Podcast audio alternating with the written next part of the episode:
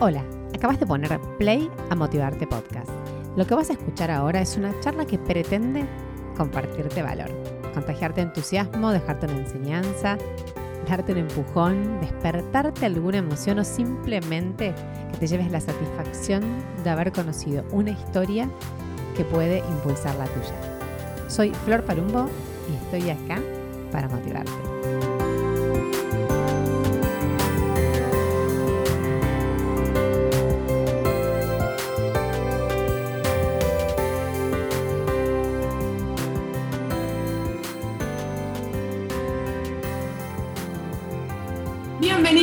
Bienvenidos, a Motivarte Podcast. ¿Cómo andan? Bueno, tercera temporada y, estoy con una invitada que tengo hace mucho ganas de tener. La verdad que yo siempre digo que este espacio me permite eh, conocer a gente que yo tengo ganas de conocer, es casi como un lujo que me doy personal. Así que hoy tengo del otro lado de mi pantalla, del otro lado del charco, a Silvia Moreno de Cenas Adivina. Hola Silvia, ¿cómo estás? Ay, muchísimas gracias. Pues yo también muy ilusionada de estar aquí contigo, así que nada, aquí las dos, cumpliendo sueños.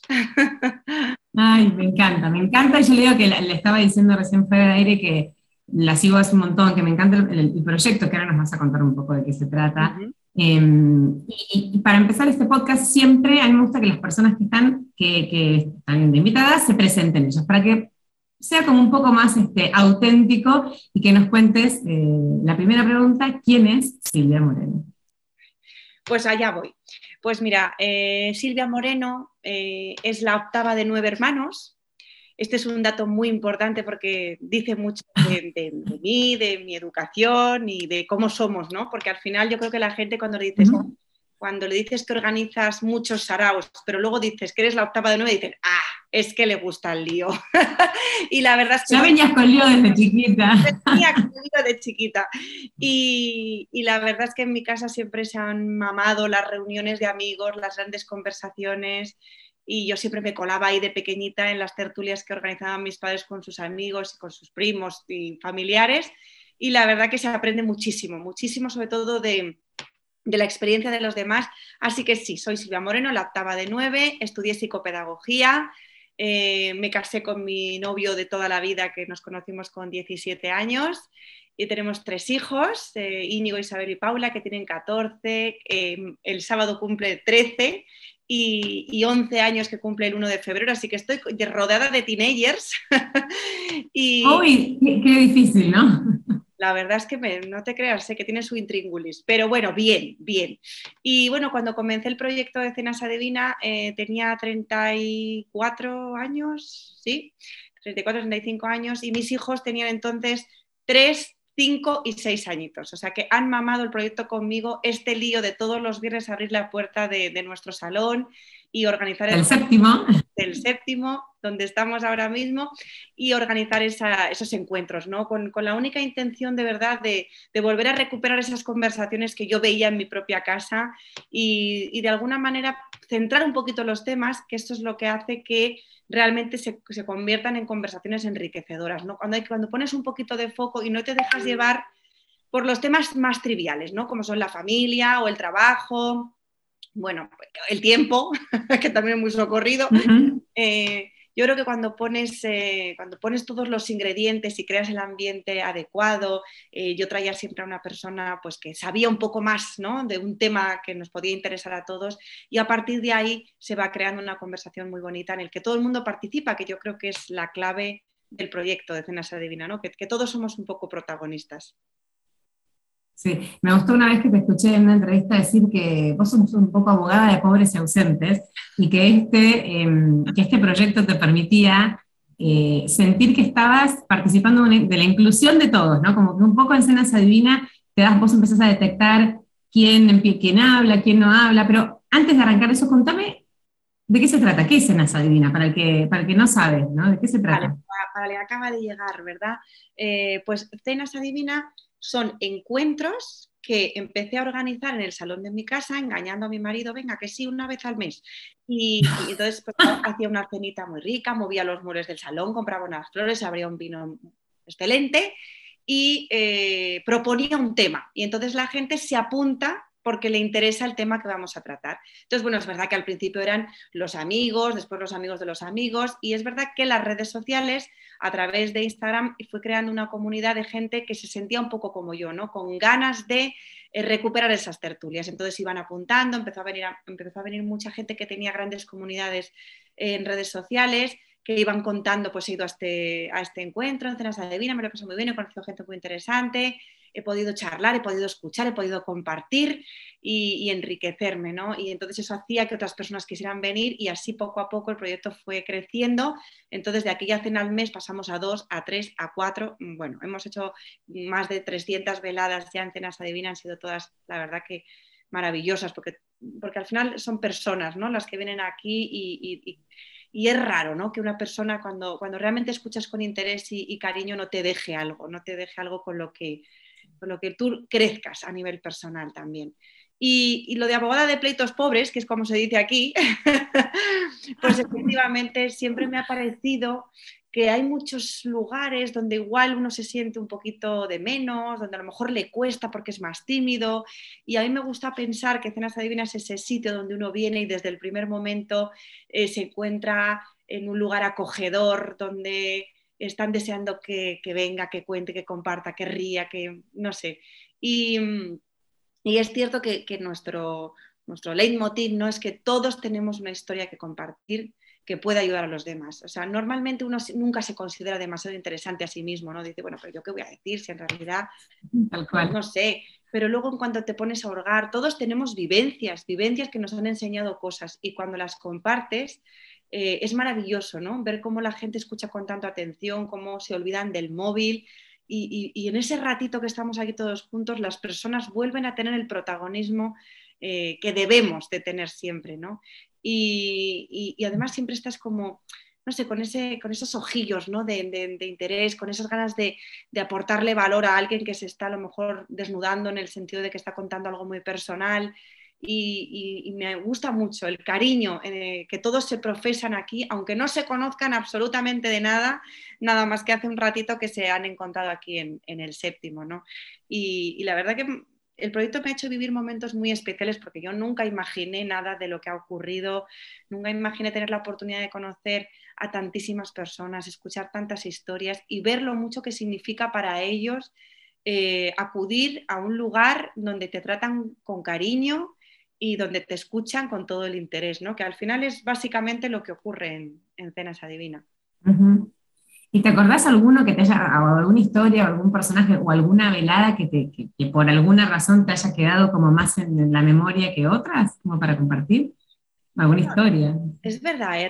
realmente han pasado eh, muchas cosas, ¿no? Pero... Muchos años aparte, más de 300. ¿Cuántas personas hay por cena más o menos? Unas 20, 15, 20, bueno, con la pandemia a veces un poco menos pero si habrán pasado unas 4.000 personas por aquí aproximadamente. Es verdad que mucha gente, mucha gente repite porque le gusta la experiencia, entonces luego vienen con, su, o con su marido, con su mejor amiga, o, con su prima, con, o con su madre, y, la verdad que es muy, muy bonito.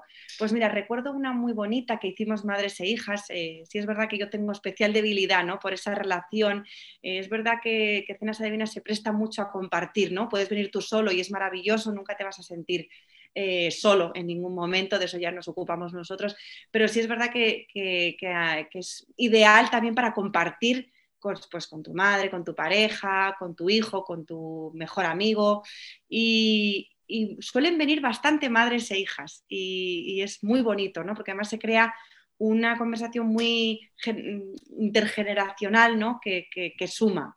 Y recuerdo una que hicimos eh, de madres e hijas. Esta era específicamente de madres e hijas. Entonces, era, eh, me gustó mucho los, testimonios. Recuerdo que estaban hablando las madres, ¿no? Contándole a las... era un momento en el que yo les decía, ¿queréis decirle algo especial a vuestras hijas? No sé, después de que ya estábamos en ambiente, ¿eh? no como primera pregunta, ni muchísimo menos, pero ya habíamos estado compartiendo un ratito, ¿no?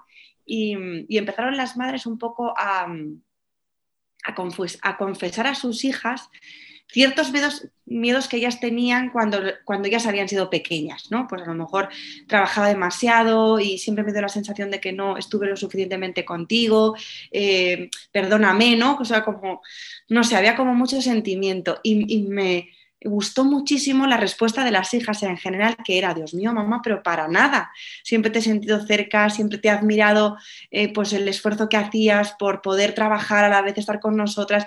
Y de verdad que fue un momento emocional eh, precioso, porque muchas veces como madres siempre mm, nos castigamos mucho, ¿no? Intentando, eh, pensando que no llegamos a todo, que no hemos sido suficiente. Y, cuando lo ves desde el prisma de hija, cuando recuerdas como, y dices, pero yo en el fondo a mi madre, ¿qué es lo que recuerdo de mi madre? ¿Qué es lo que realmente a mí me ha impactado? Y nunca está en la cantidad de horas, que es importante que haya tiempo, por supuesto. No nos vamos a engañar con eso, cuanto más tiempo mejor, pero sí que no es eso lo más importante. ¿no? Entonces ahí se desgranó mucho esa relación madres e hijas y para mí fue una cena muy especial, pero bueno, te podría de contar anécdotas de muchas más. La oportunidad de, conocer a personas a las que admiramos eh, pues como actores, actrices, cantantes, eh, ¿no? personas que, somos fans y de repente has tenido aquí en tu saloncito para ti, contándote un montón de anécdotas de lo que hay detrás de bambalinas, ¿no? de lo que nadie ve, de esas historias tan, tan maravillosas y, luego hemos tratado temas muy diversos, hablamos mucho de educación, hablamos eh, de política, eh, y se puede, y se puede, con respeto y con cariño, hablar de, todo. Hemos, hemos tratado también, eh, pues, temas que tienen que ver con, con emprendimiento, que también es verdad que en nuestra comunidad hay mucha gente emprendedora y pues, de marketing y, pues hemos hablado también, hemos tenido alguna cena sobre personas que se habían divorciado, que habían pasado por ese proceso, personas que habían adoptado, o sea, distintas cosas que nos pueden pasar a lo largo de, de la vida y que cuando tienes la oportunidad de conocer a personas que lo han vivido en primera persona, pues es muy bonito, la verdad. Y seguro que te, hicieron esta pregunta varias veces, pero ¿no te daba miedo esto de, que entra a tu casa gente que no conocías? Vos vivís en Madrid, o sea, una ciudad grande, como que eh, eh, eh, ¿eso fue una barrera en algún momento? Para mi madre sí. la verdad es que para mí no. Primero porque fue muy poco a poco y luego porque realmente las, mi comunidad en redes sociales es, no sé, yo me siento como muy en casa, siento que conozco de alguna manera a esas personas, compartimos muchas cosas, hablamos mucho a través de mensajes y cuando vienen aquí siento que de alguna manera las conozco y que, y que respondo un poco a la confianza que ellos me han tenido a mí para subir a mi casa, ¿no? Que también para ellos tiene que ser una, ay Dios mío, ¿no? me subo a esta persona. ¿Dónde me estoy metiendo? ¿Dónde me estoy metiendo? Y de alguna manera, no sé, abres la puerta y todo fluye y siempre hay una persona sonriente, con ganas, con ilusión al otro lado y no sé, y me siento siempre con ellas como en casa y no he tenido absolutamente ningún, ningún problema nunca. Entonces, claro, quizá por eso también haya ido fortaleciendo ese músculo de la confianza, ¿no? Porque nunca, nunca me ocurrió absolutamente nada, todo lo contrario. Y luego, pues esas personas, los cierto que vuelven y vuelven y se acaban convirtiendo casi de, de la familia. Pero mi madre sí, mi madre lo llevó muy mal, ¿eh? Mi madre era, ¿pero por qué? Con tus hijos allí. Claro, me ha dicho, ¿qué estás haciendo? ¿Qué estás haciendo? Me decían, pero si tienes muchos amigos, muchos hermanos, ¿para qué? Y yo, bueno, mamá. ¿Para qué más? ¿Para qué más? ¿Para qué más? Igual, hay algo que se te nota, un poco si te seguimos en redes nos damos cuenta, que es como tu capacidad natural de eh, hacer sentir bien al otro, de integrarlo, de ser simpática. Yo, no sé, escuchaba en la entrevista que decías, la gente entra, yo le agarro el abrigo, me preocupo porque la copa de vino siempre esté llena. Esos detalles que uno a veces, eh, como decías vos, si, te ven incómoda, ellos están incómodos, ¿no? Como que lograste eh, ser una excelente host, ¿no? Y que eso sea algo fundamental del proyecto. Mm. Sí, mm, fue un aprendizaje, porque yo soy una persona muy perfeccionista y al principio eh, sí es verdad que me notaba yo los nervios de que todo estuviera perfecto y, poco a poco me di cuenta de que no hay nada más perfecto que una anfitriona que es capaz de convertirse en un invitado más, ¿no? Y entonces en eso es en lo que yo eh, me esfuerzo, ¿no? Porque si, si, te ven nerviosa, si te ven agobiada, al final ellos, ay, ¿te puedo ayudar en algo? Puedo hacer, no, no, no, todo está perfecto, se cayó algo, te limpia en un momento, no pasa nada.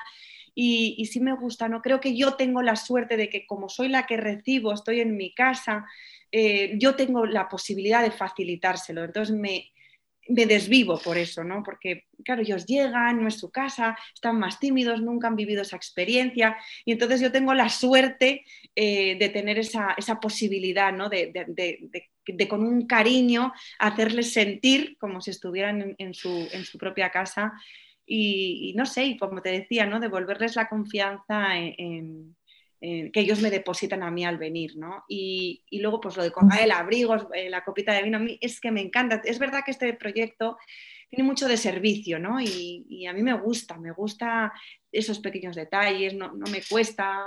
Otras veces, a veces tengo ayuda, les cuelgo yo el abrigo y digo, ay, no, es que me, gusta, ¿no? Me gusta ese, ese detalle de... Luisa, y es, es lo tuyo. Mm.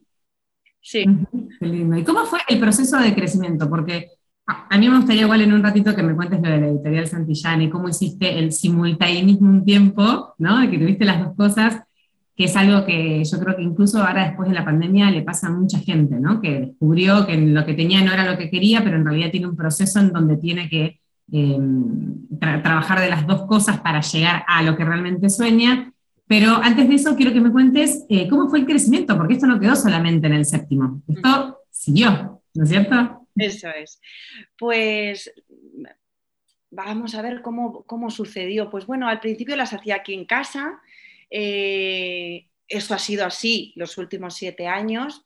Vamos, antes de ayer hemos empezado en, una casita que tenemos en Madrid, que ya hemos transformado en nuestro séptimo a pie de calle y la verdad que nos ha quedado muy bonita y la gente se siente en casa, así que misión cumplida. Em, pero es verdad que en el, proceso, eh, pues de repente me ofrecían hacer cenas adivina en otras ciudades y yo decía, ay, pues yo voy encantada, pero no tengo casa. Y entonces me decían, no, no, yo te ofrezco mi casa. Y yo decía, Dios mío. Así que la verdad que fue increíble, ¿no? Como eh, hicimos un tour estupendo por, muchas ciudades españolas con anfitrionas de corazón que nos ofrecían sus hogares para que fuera nuestro, escenario, ¿no? Nuestro hogar en cenas adivina pues en, Bilbao, en San Sebastián, en Barcelona, Mallorca, Menorca, eh, Sevilla, Murcia. Eh, bueno, la verdad es que hemos mm, vivido muchas experiencias, incluso nos fuimos a hacer una a Londres, donde también eh, una anfitriona nos ofreció su hogar, así que fue realmente maravilloso como gracias a estas personas, pues Cenas Adivina pudo expandirse ¿no? por otras ciudades. Luego, es verdad que al cabo del tiempo, personas que habían vivido esas experiencias en otras ciudades me ofrecieron ser eh, pues replicar el proyecto en sus ciudades, ¿no? A través de, mí. Y entonces, pues hemos hecho una familia de, locas anfitrionas, eh, somos las que llevamos eh, Cenas Adivina en distintas ciudades. Y la verdad que yo las siento como si fueran mis hermanas, aprendo de ellas y es una gozada poder compartir las experiencias que vivimos cada una en sus cenas, en su ciudad y cómo en el fondo somos todos uno y ha sido muy bonito poder hacer crecer ese proyecto de una manera tan familiar porque yo no sé hacerlo de otra forma, ¿no? En ningún momento pensé en cosas franquiciadas y demás, sino en una familia que realmente compartiéramos los mismos valores y que cuando tú vayas a una cena divina en Barcelona te sientas como en Madrid, ¿no? Que es un poco la idea, solo que ella siempre aportando cada uno su punto diferencial y su punto especial, que eso también lo hace muy bonito, por supuesto. Y, bueno, así paulatinamente ha ido creciendo, luego llegó el COVID, que nos descolocó un poco a todos, pero bueno, fue otro aprendizaje al final, ¿sabes? Yo creo que, mm, bueno, yo tuve una tristeza infinita porque perdí a mi hermano en ese tiempo y, fue muy al principio y eso hizo que yo mm, resurgiera muy rápido, muy rápido de mis cenizas, ¿no? Le tenía a él apoyándome, habíamos vivido algo tan duro eh, que realmente relativicé ¿no? lo que me estaba ocurriendo a mí a nivel profesional y, pensé, ¿qué es lo que siempre he querido hacer en Cenas Adivinas? Estar cerca de la gente, eh, que aprendan, que disfruten, que conozcan a personas maravillosas. Y entonces, bueno, me dediqué a hacer directos a través de Instagram que me llenaron en todos los sentidos. Pude mantener mi comunidad de esa manera durante ese tiempo que no pude hacer cenas. Ellas me animaron hacer cenas online, que era algo que a mí me costaba, porque yo soy de abrazo, de colgar abrigo, de poner copa. Claro, es raro. Y de repente tenerles solo a través de la pantalla me costó mucho, pero también me doy la oportunidad de conocer gente pues como tú, ¿no? Que, no pueden venir a mis cenas aquí en Madrid, pero que sí que podían colarse, ¿no? Por esa ventanita online Así que nos inventamos un precena en el que no había ese abrigo y esa copa de vino, pero sí que había, cocinábamos juntas, nos poníamos un vinito, brindábamos a través de la pantalla y conseguíamos crear ese, ese preambiente necesario para que luego la cena fluyera como si estuviéramos realmente sentados en el mismo salón. Y fue una experiencia muy bonita que me puso muy a prueba porque yo al principio estaba como muy reticente, pero ya te digo que, que mi hermano está constantemente aquí conmigo animándome, ¿no? Y yo creo que eso hace que, que haya superado ciertas cosas que de otra manera quizás me habría costado más. Así que bueno, dicen que no hay más. Tuviste una gran capacidad de resiliencia, ¿no? Y de volver a... Mm. Tuve esa capacidad qué bueno. de, salir adelante, pero ya te digo que, que las experiencias siempre están ahí y siempre valen para algo y en mi caso pues vino a ayudarme con esta situación ¿no? que, que, tenía.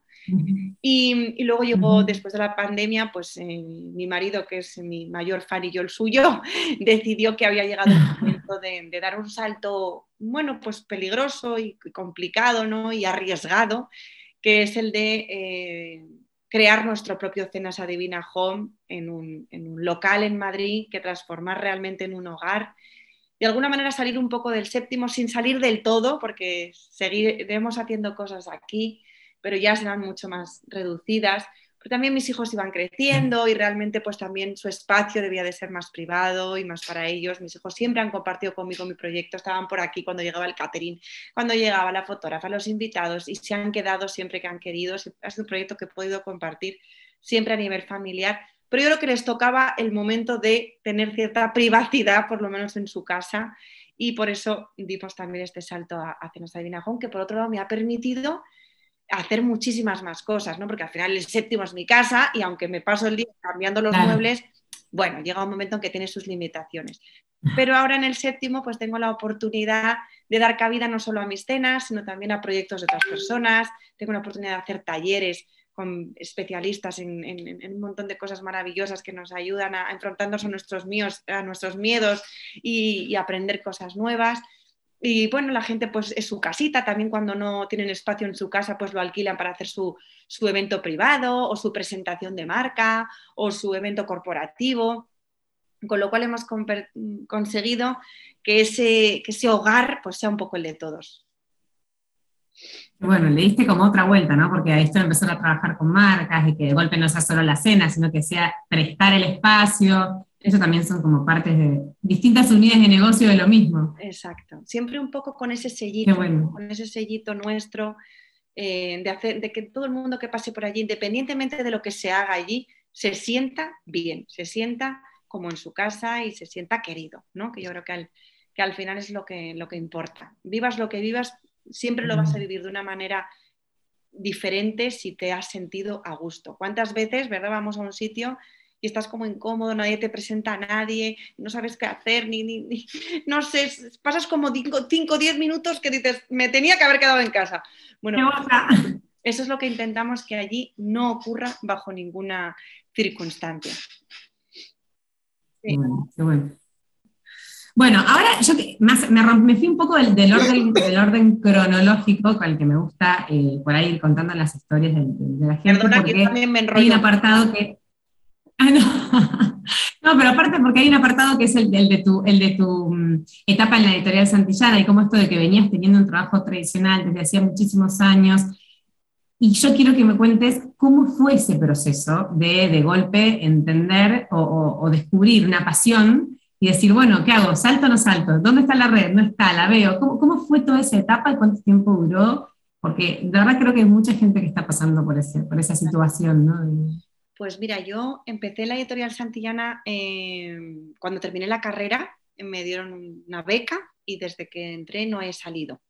Estuve allí 16 años y cuando llevaba 14 empecé a, combinarlo con el proyecto de Cenas Adivina, que era un hobby para mí, algo que yo nunca imaginé que, se convirtiera en algo profesional hasta tal punto de que pudiera dejar mi trabajo y dedicarme exclusivamente a Cenas Adivina. Esto no, entraba no entró nunca en mis planes porque no, nunca imaginé que ocurriría. Pero sí es verdad que, que, yo me encontraba en un momento profesional en el que me faltaba algo. Yo creo que por eso nació Cenas Adivina, ¿no? porque algo, algo me faltaba. Y es verdad que en Santillana eh, yo entré, he pasado por distintos departamentos, pero siempre he estado un poco vinculada al mundo eh, de la innovación eh, educativa, en la parte un poco de comunicación. Y entonces me gustaba mucho cuando hablábamos con, el gremio educativo ¿no? y hacíamos reuniones y de opiniones y conversaciones súper interesantes que tenían que ver con eso. Y ahí un poco empezaba a ver que había como no sé, eh, Santiana es una empresa en la que no puedo más que estar agradecida. He aprendido muchísimo, vamos, me he hecho mayor allí, he conocido a profesionales maravillosos, pero me daba, pero es una empresa quizá un poco, entonces, una empresa muy, muy, muy vertical, ¿no? Todo, todos teníamos como nuestro cargo y podías opinar hasta cierto punto. Y a mí eso era algo que me, me parecía que se perdía mucho talento, ¿no? Por, por esa burocracia eh, tan innecesaria, cuando al final lo que quieres es gente involucrada, ¿no? Y cuanto más oportunidades le des para opinar, para hablar, para reflexionar juntos, pues mm, yo creo que siempre es más enriquecedor para la empresa. Entonces, mm, la, la Cenas Adivina creo que de alguna manera nació un poquito eh, con esa intención, ¿no? De crear un espacio de diálogo donde todos tuvieran cabida, donde se oyeran todas las voces, donde nadie fuera más importante que otro. Entonces, respondía un poquito mm, a, a esa parte de Santiana que a mí menos me gustaba, ¿no? Em, pero bueno, yo seguí con mis cenas, eh, seguía con mi trabajo, pero sí es verdad que las cenas cada vez me gustaban más los viernes y me gustaban menos los lunes, eso era una realidad. Y, y sí que noté que mm, empezaba a tener mucho peso Cenas Adivina en mi vida, empezaba a conocer a muchas personas que me abrían los ojos a otras cosas que yo podía hacer y que ni me había planteado. Entonces, claro, era un, claro, es que Cenas Adivina es un continuo, ah, una continua fuente de inspiración en muchas cosas. Tanto, tanto, tanto esto que, que claro, estaba todo el rato... ¿Y yo qué hago acá encerrada, como medio encarcelada? Claro. Yo pensando, madre mía, yo voy a fichar los lunes a las 8 con el dedo, salgo, vuelvo a poner la huella, era como muy distinto, eran dos mundos muy diferentes. Y, pero bueno, aún así, compatibilicé aquello durante dos años, porque evidentemente, vamos, mi sueldo es necesario en mi casa y yo no podía de repente, ¡pum!, ¿no?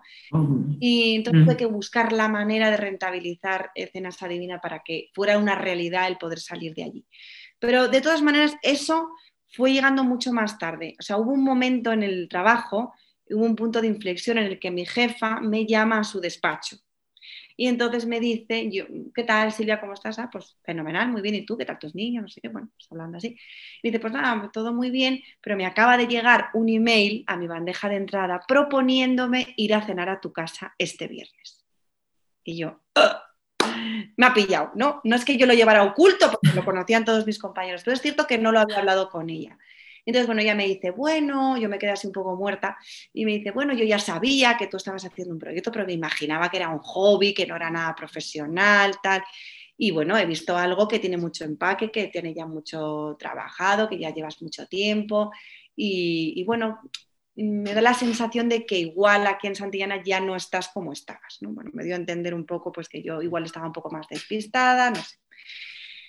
Bueno, la cosa es que, mm, que me dio el, vamos, me hizo así, ¿sabes? Casi, me dio el empujón que necesitaba para tomar esa decisión que yo no me había atrevido nunca a, ni siquiera a plantearme. Eh, pero ella, bueno, me, me, exigió de pronto, después de llevar 16 años allí, pues me exigió que, le que todos los días le escribiera todo lo que había hecho, ¿no? Y bueno, eso no tiene mucho lugar cuando llevas 16 años en la empresa y de alguna manera ella me, indicó el camino de salida, ¿no? Y, y yo creo que lo hizo con buena intención. Creo sinceramente que ella vio que el proyecto tenía potencial, que yo realmente podría, podía ser capaz de hacer algo con ello y, seguramente una decisión que nunca habría tomado por, por, iniciativa propia porque me daba vértigo, pues ella me la puso en bandeja, ¿no? Y al final, pues ahí acabaron mis 16 años en Santillana y ahí fue donde conseguí, eh, de alguna manera, eh, pues que este proyecto monetizarlo, ¿no? Para poder dedicarle todo mi, mi, tiempo y mi alma, porque es lo que he hecho desde el primer día, a, estas, a, estas, a estos encuentros, ¿no? a estas veladas que al final pues bueno, son mucho más, porque hay gente que las disfruta y nunca ha venido a una, a una cena, ¿no? Como puede ser tu, tu caso, pero que al final te llega, te llega esa inspiración, te llegan esas, esas grandes conversaciones que tenemos. Sí, aparte todo, la foto, la comida, la estética, como que es un combo completo, digamos. Más allá de, como decimos, de que uno no haya participado, yo creo que es sumamente inspirador. Y todo lo que pasó, que como contabas con los profesionales, ¿no? que los fotógrafos por ahí crearon su grupo, que se van generando como mini comunidades adentro, en beneficio de un montón de eh, personas. El, equipo ha sido absolutamente fundamental en, en que Cenas Adivinas sea hoy lo que es.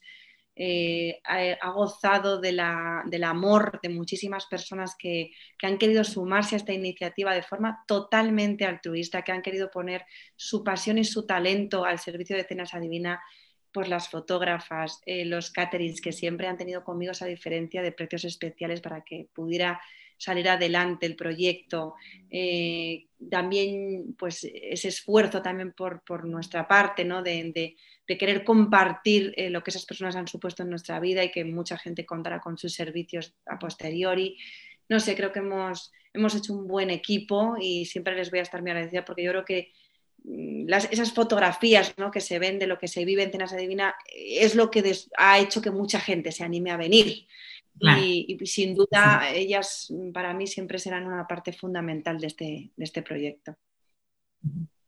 ¿Qué le dirías a una persona que está eh, en esta situación de, eh, bueno, yo sé que me gusta esto más, pero todavía no me dan la plata, pero no me animo, pero mira si después no funciona? ¿Qué le dirías a, la Silvia que estaba en ese momento en la editorial antes de que la llame la jefa, ¿no? que es un poco, eh, como dijiste vos, el, punto de inflexión, que a veces tarda en llegar o a veces, bueno, no llega, no sé, pero nosotros tenemos que quizás tomar la iniciativa antes para no llegar ahí a chocarnos con la pared. Totalmente yo de verdad creo que mm, es, importante a lo mejor ese tiempo en el que compatibilizar las dos cosas, simplemente por, por, no cargarle a tu pasión de ese esfuerzo enorme que significa monetizarlo desde el primer día, ¿no? Entonces yo, yo sí que creo que hay que cuidarlo en ese sentido y cuidarnos para ir tranquilas, para poder sacar lo mejor de nosotros mismos y poder desarrollar el proyecto con cierta tranquilidad, siempre que sea posible. Pero a mí, durante estos ocho años que llevo con Cenas Adivinas, si algo me ha enseñado es que soy capaz de hacer muchas más cosas de las que en su día me creía, ¿no? Y que al final cuando pones todo ahí, acaban saliendo. Eh, y, sin forzar demasiado, pero sí con la valentía suficiente para dar esos pequeños pasos que te van llevando a cumplir tu, sueño, pero siempre con la humildad de saber que vas a ser un aprendiz forever, ¿no? Que al final es lo, importante.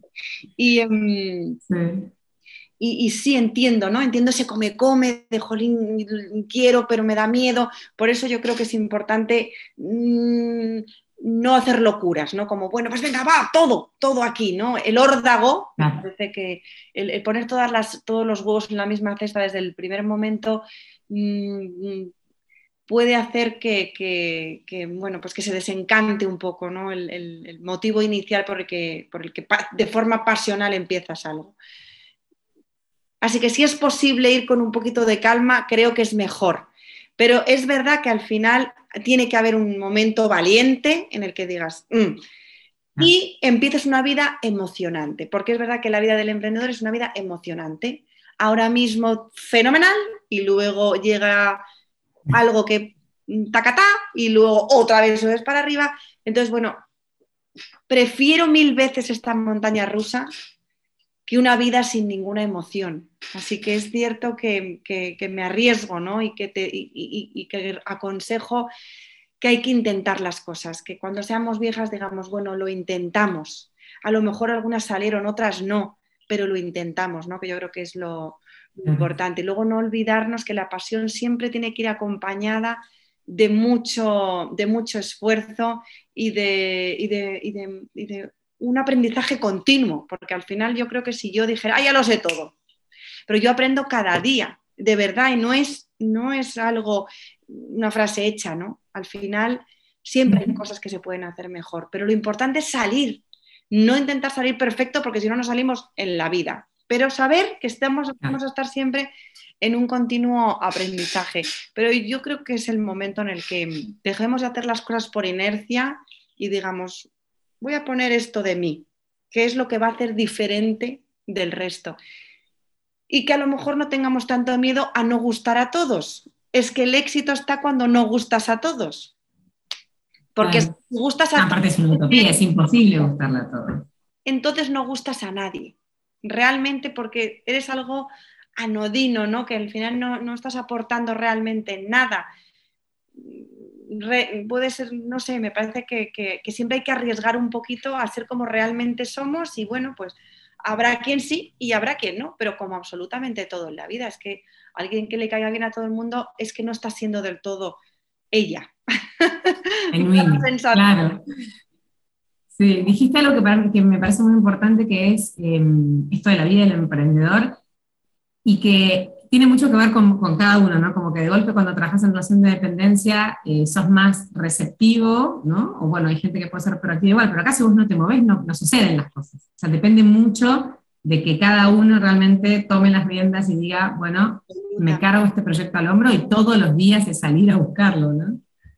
Totalmente, no puedo estar más de acuerdo contigo. Esa es la sensación que tengo desde que emprendí, que lo que yo no hago que pase, no me pasa.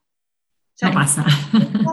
Realmente, en aquellos años en Santillana, siempre digo, ¿no? Te dolía un poco la cabeza, hacías así y no pasaba nada, aquello seguía, ¿no? Independientemente de ti, podías estar mal a un mes, dos meses, irte de baja, Mm, no ocurre eso en la vida del, emprendedor, ¿no? Bueno, tiene otras cosas. Yo, por ejemplo, no llevo seis años que no sé lo que es un despertador, ¿no? Que no, que no me no necesito un despertador para levantarme. Entonces, y que cada día es distinto y que nunca sé muy bien lo que voy a hacer.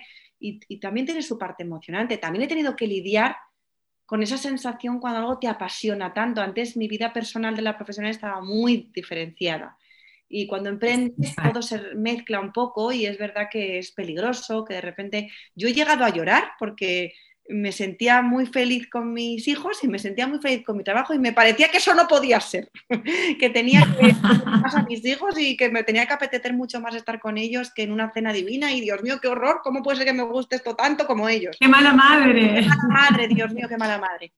Y, y no, y ahora no lo veo, no lo veo de esa manera, ¿no? Creo que, eh, para eso siempre me, viene muy bien ponerme en el papel de hija, ¿no? Y pienso en mi madre y digo, ay, cómo me gusta cuando mi madre está feliz, cómo me gusta cuando tiene algo entre manos que le apasiona, cómo me Qué buen ejercicio. ¿no? Y entonces es verdad que digo, ay, venga, vamos a volver como hija, ¿no? Y, no, no con esa presión de, de, madre perfecta que nos han inculcado, yo qué sé, Uh. La sociedad.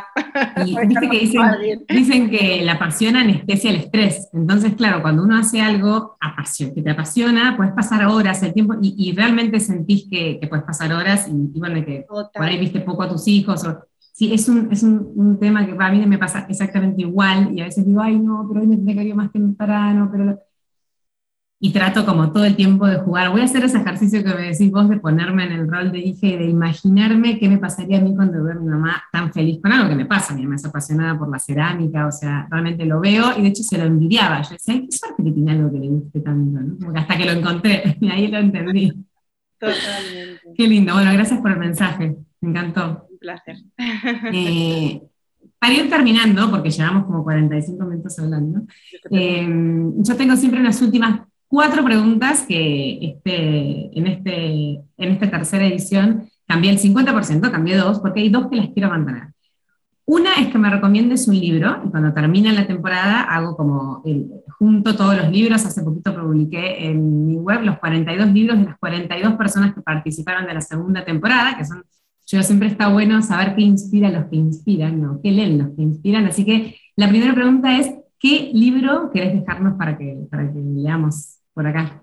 Vale, pues te voy a decir dos, ¿vale? Uno que leí de adolescente y me marcó profundamente, que es Los renglones torcidos de Dios, de Torcuato Luca de Tena, que es un libro maravilloso y que os recomiendo que volváis, o sea, que si ya lo leísteis de jóvenes, que lo volváis a leer de nuevo, porque, no sé, es de, esas, es de esos que mejoran con los años, como el vino. Eh, ah, hay otros que es mejor no volver a leer, pero este en concreto sí.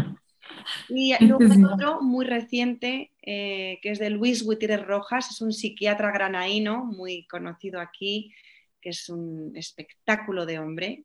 Mezcla conocimiento y humor y amor, y creo que eso es insuperable. Y se llama La belleza de vivir, y es un libro mm, bueno, que te hace reflexionar y replantearte muchas cosas de lo que realmente nos hace felices, ¿no? A cada, uno. Además, es un libro en el que es como le, elige tu propia aventura, ¿no? Cada uno lo va a ah, como quiera y, pero te da lugar a grandes reflexiones. Eh, os lo recomiendo mm, fervientemente. La belleza de vivir de Luis Gutiérrez Rojas. Apuntados. Eh, dos, una frase, algo que digas habitualmente, una frase que te guste, que te inspire, que sea tuya, la que, la que más quieras.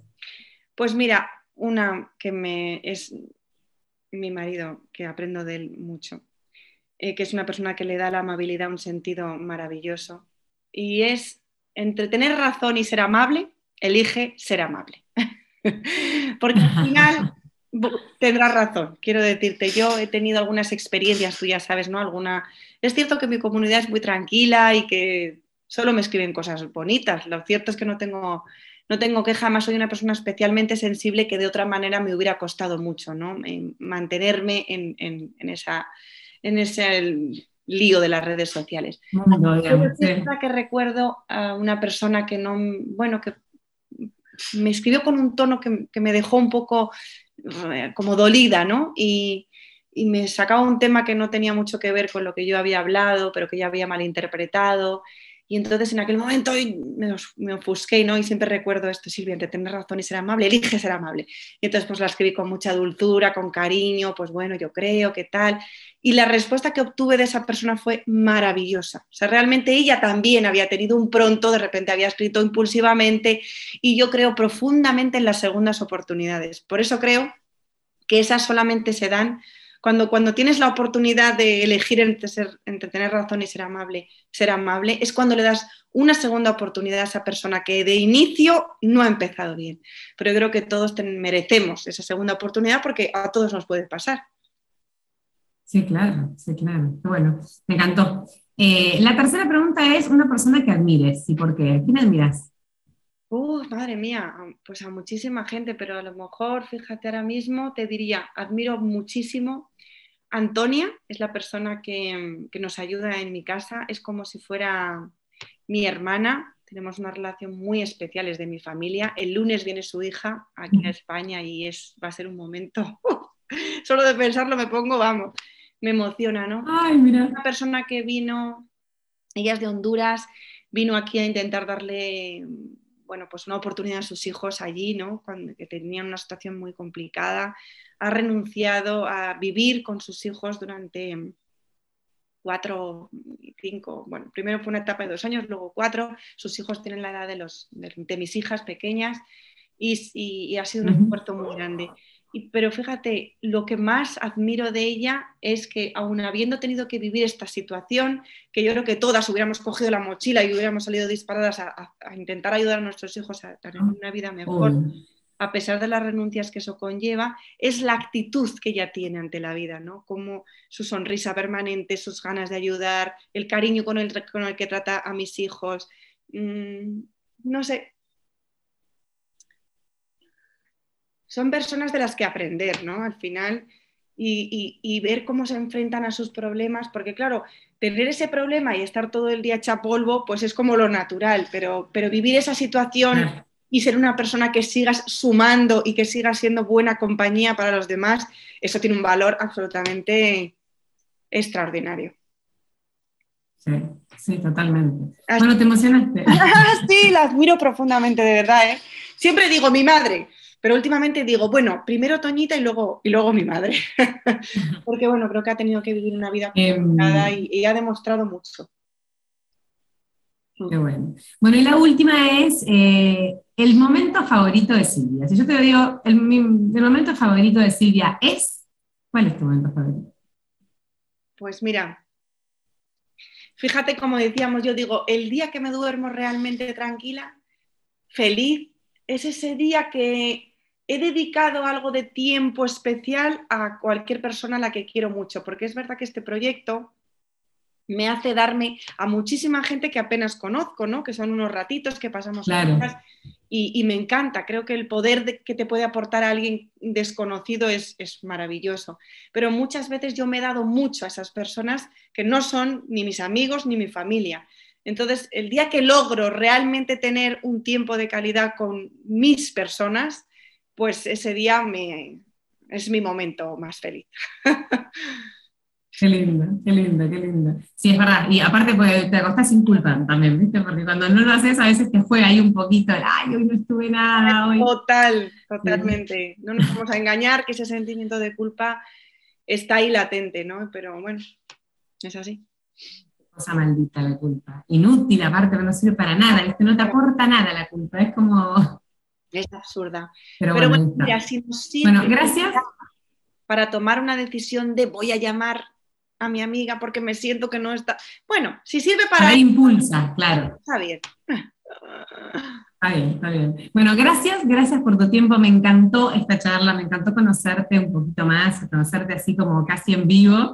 Y, y gracias por todo lo que nos dejaste. Para mí, eh, mensajes de positivismo, de entusiasmo, de motivación, de animarnos, de... Charuca te puso en el título algo así como que creé un trabajo a mi medida, ¿no? Y me parece que, que está bueno eso, que fuiste valiente, que lo creaste, que hiciste un montón de cosas con muchísimo esfuerzo. Y, bueno, gracias por todo eso. Ojalá exista algún día Cenaza Divina Argentina, ¿por qué no? Ojalá, ojalá, me encantaría. Ya sabes, si te animas, Flor, todo tuyo. Vos sabés que tengo una amiga cuando, cuando pasó, cuando yo empecé, recién te conocí, hace, como, hace varios años, ya dos, tres, tengo una amiga que es, es muy vos y le dije, vos sabés que hay un proyecto y ahora se hizo su casa y ayer que le conté que te iba a entrevistar me dice, eso es lo que voy a hacer yo cuando tenga toda la casa amueblada, te aviso. Porque yo, eh, viste que uno los reconoce, gente que decís, che, pero vos naciste para esto. O sea, sos esto, te encanta, o sea, realmente lo haces muy bien. Vos, tu marido, te- o sea, se dan un montón de cosas. Así que bueno, en cualquier momento le paso tu número y arman cenas adivina. Me parece fenomenal, me parece fenomenal. Dile que, que yo estoy a su, a su disposición. Y es cierto que mi mejor amiga siempre me dice, bueno, tú llevas haciendo esto de cenas adivina toda la vida. Cuando venía un amigo nuevo y eras tú siempre la que estabas hablando con él. Y, y digo, pues nunca lo había visto desde ese punto de vista. Es verdad que hay... Ahí están como esas pequeñas pistas de nuestras pasiones, ¿viste? cosas que dijiste, pero sí, sí, natural. Bueno, pero ¿eh? ahí está para prestar atención. Totalmente. Bueno, gracias Silvia, gracias, un gusto enorme, un beso para España, para Madrid Igualmente, y ojalá te vea prontito en marzo cuando vaya a verse. cuídate mucho, Flor. Gracias por esta oportunidad. Un beso para, para todos. Gracias a vos y a ustedes, las veo, las escucho, las leo en Motivarte Podcast en el próximo episodio. Gracias por estar ahí. Chao, chao, chao, chao. Si te gustó el episodio, compartilo. Y si quieres ayudarme a que siga generando este tipo de contenidos, puedes invitarme un cafecito en el link que vas a encontrar en arroba mi perfil de Instagram. Gracias y nos vemos en el próximo episodio de Motivarte Podcast.